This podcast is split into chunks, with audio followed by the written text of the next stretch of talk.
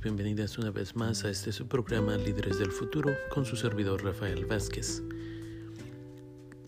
En este episodio vamos a hablar acerca de qué debemos de hacer, cómo nos preparamos en caso de que la migra llegue a nuestras casas, a nuestros trabajos o a otro lugar donde desafortunadamente si somos indocumentados o indocumentadas nos pueden tomar en custodia. Continuamos.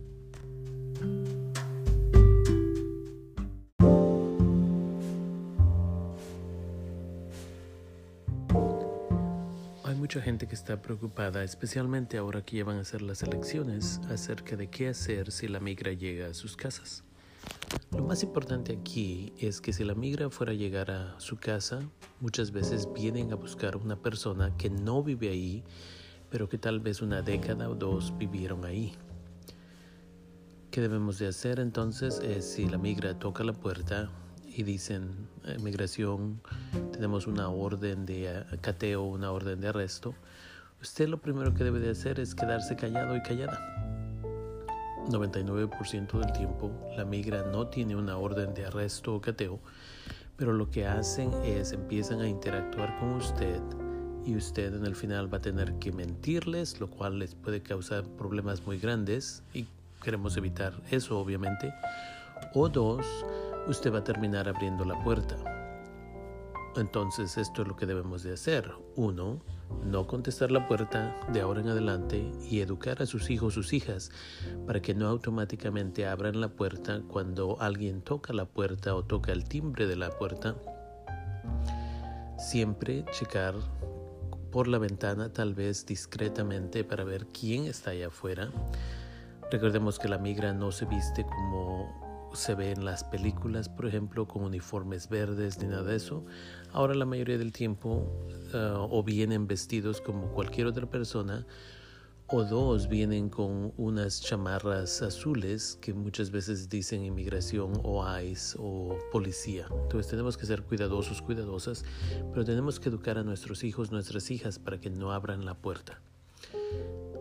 Y de ahí una vez más, si el problema es, si empezamos a hablar con la migra, van a decir, venimos a, buscar a Miguel Sánchez, vamos a decir.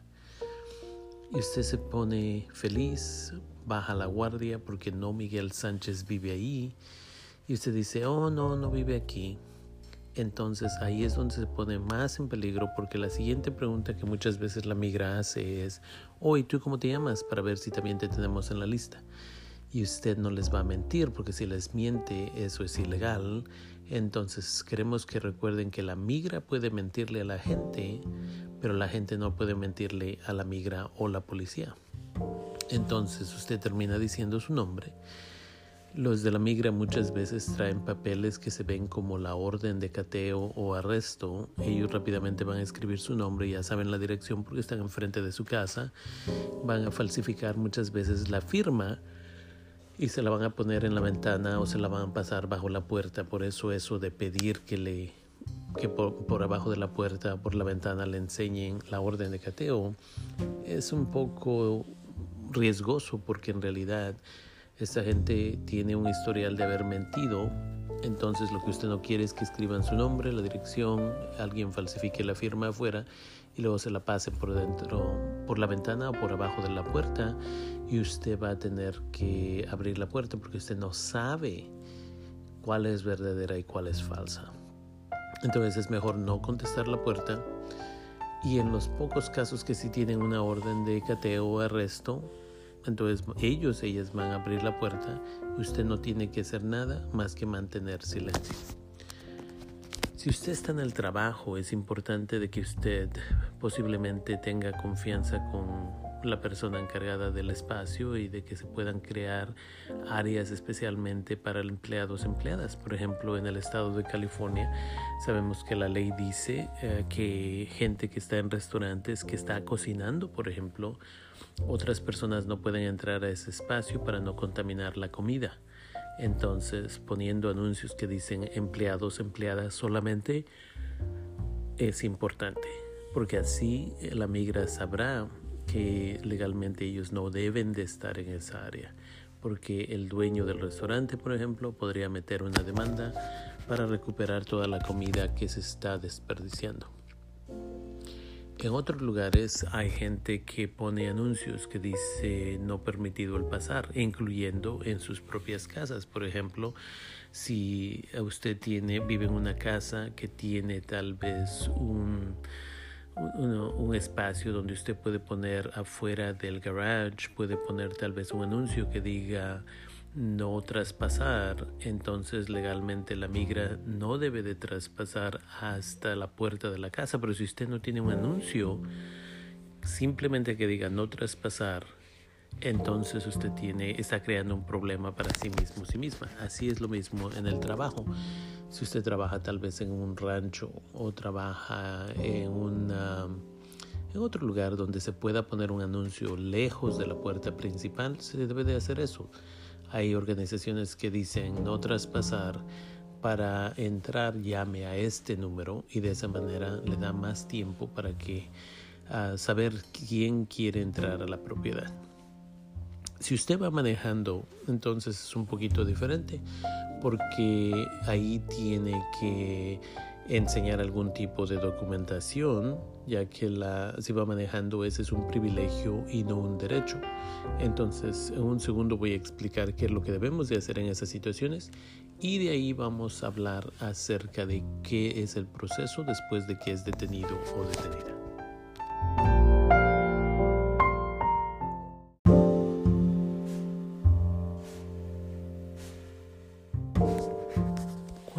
En el carro, a veces en unos lugares se ha tenido la experiencia de que la migra va con la policía, lo cual en California ahora es ilegal. Pero de todos modos, de vez en cuando, especialmente en el sur de California, se han habido situaciones donde la migra cierra la calle, tal vez la autopista, y de ahí empiezan a checar papeles. Esto sucede mucho en el área de San Diego. Y una vez más, la gente tiene que entender qué debemos de hacer. Lo más importante, si usted es indocumentado o indocumentada y le para la migra, vamos a decir, cuando va manejando, es el quedarse callado y quedarse callada. Lo que no queremos es que usted empiece a dar más información de lo que es necesario.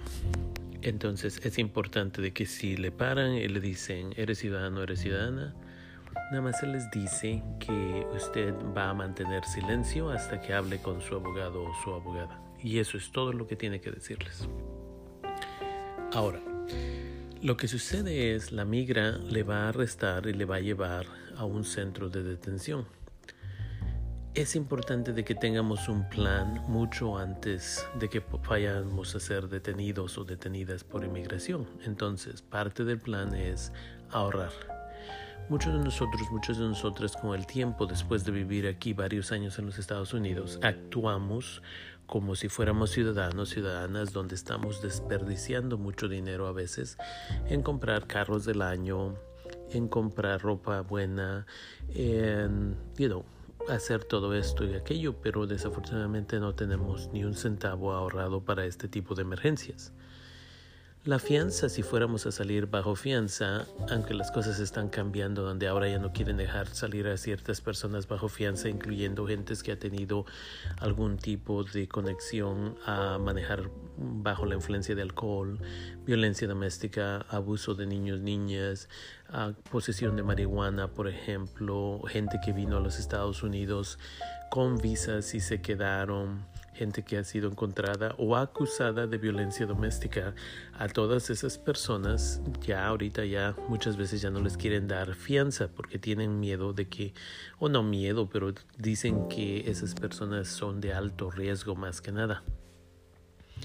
Entonces, por eso tenemos que tener un plan de qué debemos de hacer. Ahorrar es parte del plan. La otra cosa es asegurarse que todos los miembros de familia memorizan por lo menos dos números de teléfono de alguien de confianza que tiene papeles y que podría tomar ah, cartas en el asunto de ir a sacarnos de detención.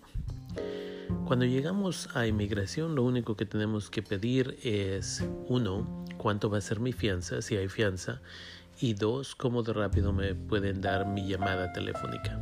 La migra usualmente nada más da una llamada telefónica y esto es importante.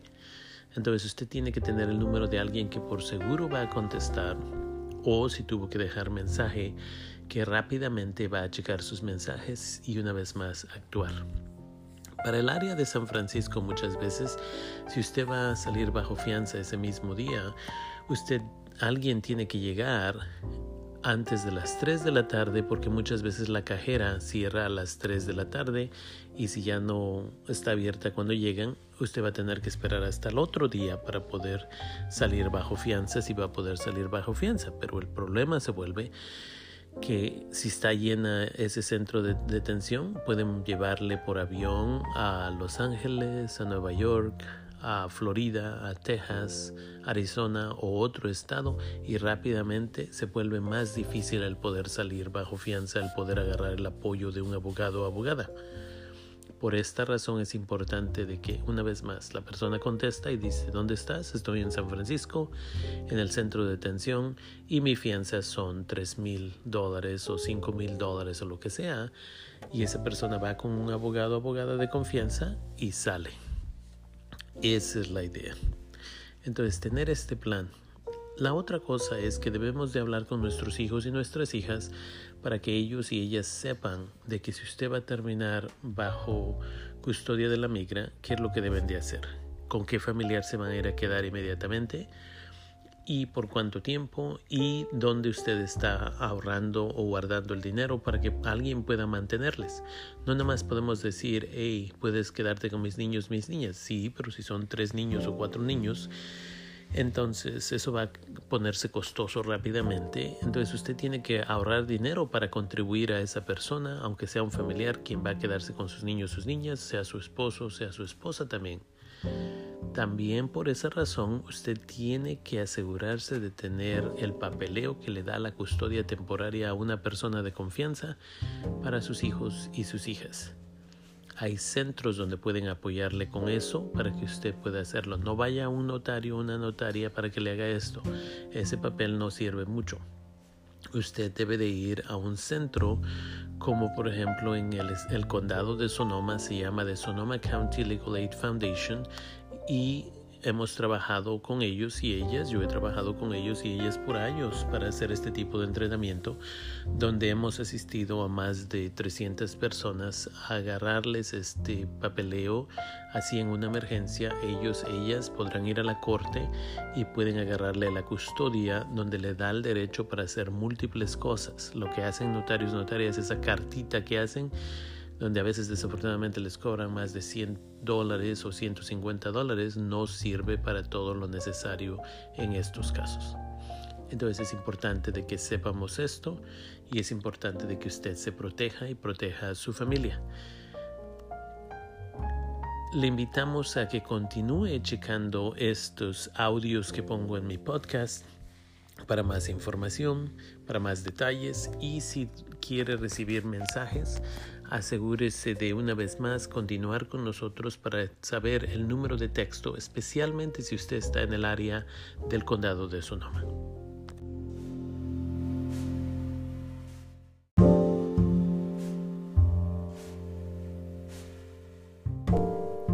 Si usted quiere recibir información vía texto, en caso de que la migra esté en la comunidad, especialmente en el área del condado de Sonoma, favor de mandar un mensaje por texto con la palabra DACA, D-A-C-A, al número 707-587-4378.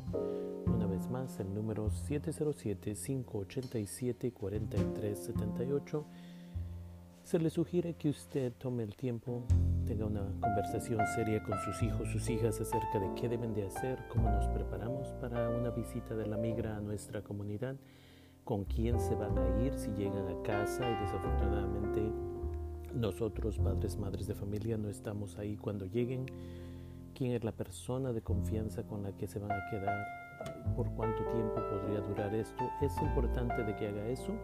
Entonces, una vez más, asegúrese que escuchen a este mensaje, asegúrese que sepan qué hacer para que no tengan miedo. Muchas veces el mantenerlos hasta cierto punto ignorante de la posibilidad de que la migra podría llevarnos a nosotros, nosotras, significa que después para ellos ellas va a ser un shock.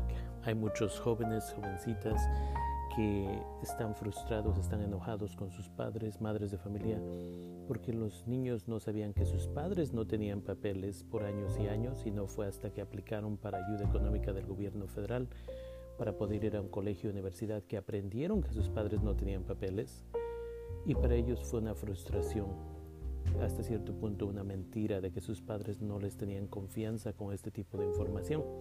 Los padres, madres de familia estaban tratando de proteger a sus hijos, sus hijas, pero los hijos, las hijas lo interpretan como una falta de respeto. La misma cosa se puede decir cuando los niños, niñas no tienen papeles y los padres nunca les dicen que no tienen papeles.